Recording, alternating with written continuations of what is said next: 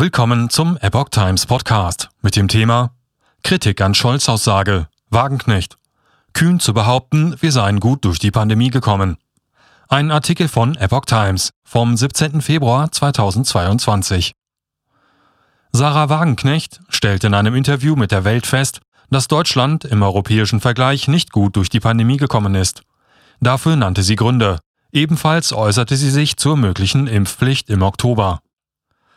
Die Bundestagsabgeordnete der Linken, Sarah Wagenknecht, sagte in einem Weltinterview, dass Deutschland nicht sonderlich gut durch die Corona-Pandemie kam. Sie spricht dabei von falschen Maßnahmen. Außerdem wird die Impfpflichtdebatte und ihr Impfstatus angesprochen. Deutschland schnitt schlecht ab. Die Aussage des amtierenden Bundeskanzlers Olaf Scholz auf einer Pressekonferenz zitiert, dass Deutschland das wohl erfolgreichste Land im Umgang mit der Pandemie sei, bezeichnete Wagenknecht als wirklich kühn. Vor kurzem erst habe sie sich über die Zahlen der Corona-Toten relativ zur Bevölkerung in den westeuropäischen Ländern informiert. Da ist Deutschland eines der Länder, die mit am schlechtesten dastehen, resümiert die Bundestagsabgeordnete.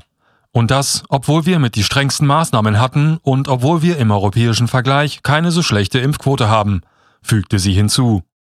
Aus Sicht von Wagenknecht liege der Fehler Deutschlands in den teils unlogischen Maßnahmen, die das Land zur Pandemiebekämpfung auswählte.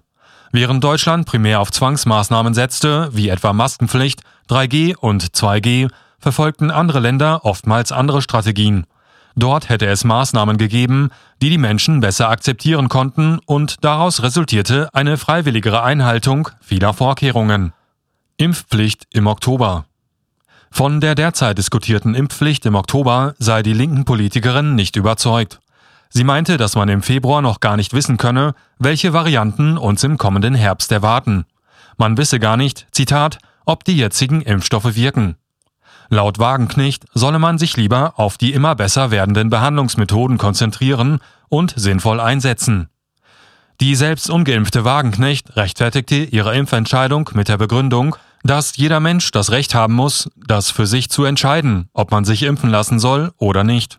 Dennoch empfiehlt sie den Älteren, sich impfen zu lassen, da für sie das Risiko einen schweren Verlaufs deutlich höher sei als bei jüngeren Menschen. Bei der Frage nach der Solidargemeinschaft sagte Wagenknecht deutlich, dass niemand die Pflicht hat, andere zu beschützen. Wer sich gegen eine Impfung entscheidet, würde nur das Risiko in Kauf nehmen, schwer an Covid zu erkranken. Solange aber das Gesundheitssystem de facto nicht überlastet ist, betreffe die Impfentscheidung jeden Einzelnen selbst, so Wagenknecht.